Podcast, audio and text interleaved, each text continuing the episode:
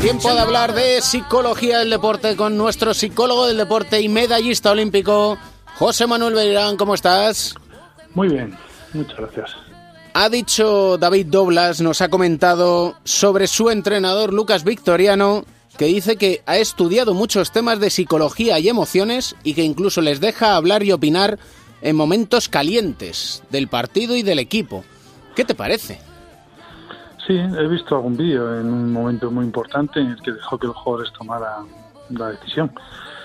Em, bueno, eso es una de las decisiones que tiene que tomar el entrenador, como es la la forma de decidir, el estilo de la toma de decisiones del equipo, son cosas que no lo puedes hacer siempre, o sea, tienes que ir cambiando, dependiendo del momento, depende mucho del momento, de la situación, de la cohesión del equipo, que, del equipo que estás dirigiendo, pero a mí me parece muy bien, los, los jugadores son los que luego tienen que hacerlo en el campo, saben mucho baloncesto en general, y Lucas lo que tiene es que, que hasta hace muy poco tiempo era jugador y entiende perfectamente que es una cosa que luego se va olvidando con el tiempo pero ahora mismo entiende perfectamente lo que siente un jugador y lo que necesita en algunos momentos.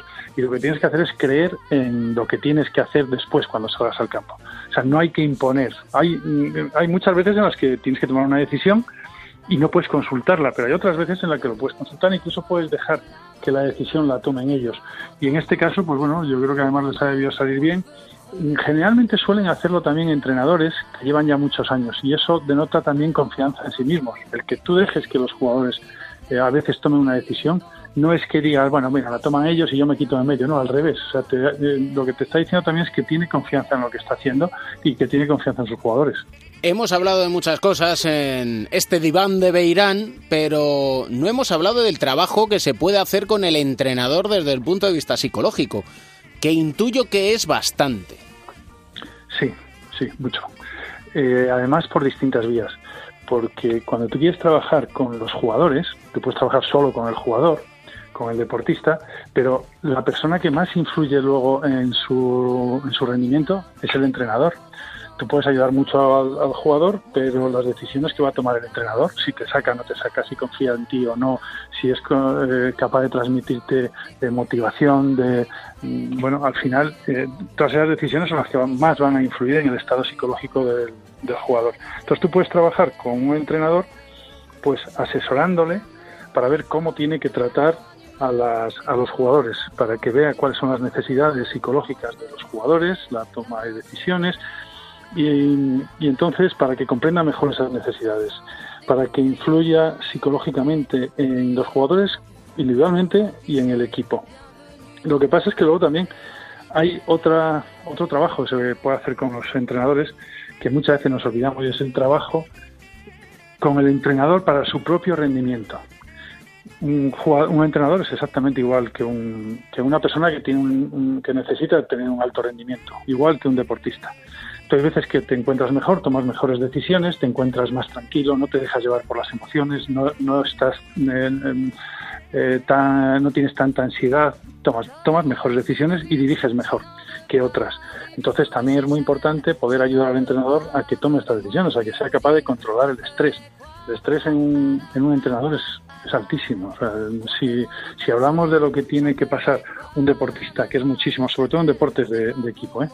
Que es mucho, eh, tiene una gran presión, yo creo que el entrenador tiene todavía más, porque está más solo. Generalmente es que está solo. a veces puedes tener algún apoyo en segundo entrenador, en, el director deportivo, en algún directivo, pero lo normal es que estés tú solo. Sin embargo, un deportista no está tan solo.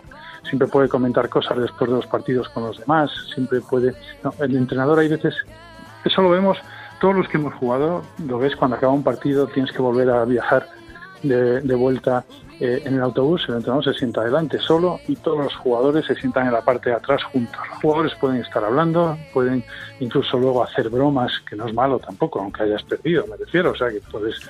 Eh, y sin embargo el entrenador generalmente está solo y, es, y, no se le va de la cabeza, además está trabajando prácticamente las 24 horas del día, con lo cual es mucho más fácil que tenga un desgaste mayor psicológico. ¿Y cómo se trabaja ese control del estrés? Bueno, una de las maneras de trabajar con el entrenador es primero apoyándole, eh, apoyándole, que escuchándole, comprendiéndole y luego ayudándole a tomar algunas decisiones y ver cuáles son los objetivos. Igual que un deportista, qué objetivos tiene para, para un partido, qué es lo que tengo que hacer en este partido. Eh, cuando surja una sorpresa, ver qué sorpresas pueden surgir, qué dificultades puedo tener yo en este partido y cómo voy a reaccionar. Eso lo puedes preparar antes del partido. Si, si lo dejas justo para el momento del partido, lo mismo con un deportista cuando tiene las pulsaciones a 180, probablemente las decisiones que tomes son mucho peores. Entonces lo tienes que preparar antes. Es un plan personal de preparación de partidos igual que la que tiene un, eh, jugador. Y le puedes eh, ayudar pues para ver las cosas desde fuera, con otra perspectiva. Mm, puedes, a través de preguntas, o sea, no tienes que darle una respuesta ni tienes que darle una solución a nada. Lo que sí que tienes es que ponerle por delante qué alternativas ves tú desde fuera, eh, qué posibilidades tiene de decidir, eh, qué cosas son positivas, negativas, qué puede ser mejor y luego que él tome la decisión. También puedes ayudarle si estás trabajando con los jugadores, sin contar nada de lo que te han contado los jugadores, pero más o menos cómo está el, el, estado anímico de, esos jugadores, del equipo. Ahí no puedes personalizar en nadie para ayudarle un poco a tomar decisiones. Cuando a lo mejor en algunos momentos de algunos entrenamientos cercanos a la competición, pues a lo mejor eh, está poniendo demasiada carga psicológica en el entrenamiento, muchas veces porque eres tú el que no te controlas y necesitas hacer algo. Eso desde fuera se ve mucho mejor. Y con ese tipo de cosas le puedes ayudar. Y por supuesto a mantener eso, eh, el, eh, saber manejar el estrés, la motivación, que a veces a lo largo de una temporada siempre puede fluctuar un poco, y la confianza en sí mismo también del entrenador a superar también errores, lo mismo que pasa con los árbitros. Cometes un error, tú sabes que has cometido un error, pero tienes que seguir adelante. Son cosas que las tienes que tener habladas o pensadas antes.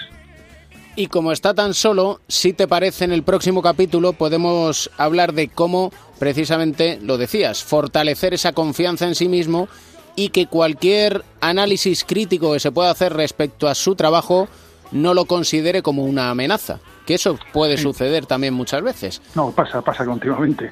Y más ellos que están expuestos continuamente a la evaluación de, los jugadores, del público, de los directivos y de la prensa, los medios de comunicación. Ellos están expuestos continuamente a todo. Entonces, eh, claro, eh, tienes que saber filtrar eso, tienes que ser capaz de manejar esas, esas críticas, de ver eh, en qué tienen razón, en qué no tienen razón, y saber que al final la decisión la tienes que tomar tú. Y si te equivocas, te tienes que equivocar tú, no porque mm, hacen otros que tú te equivoques. Así lo dejamos para el próximo capítulo. Sí, muy bien. Y, también, por cierto, te recuerdo, esto es una tormenta de ideas, que podríamos hablar también de las redes sociales, ahora que lo has mencionado, con el periodismo y medios de comunicación, uno de esos medios de comunicación son las redes sociales, pero eso ya es harina de otro costal, que dice aquel. Así que un placer como siempre, maestro, y un aprendizaje continuo en este diván de Beirán con nuestro psicólogo del deporte y medallista olímpico. Un abrazo enorme. Y para mí también, muchas gracias, un abrazo.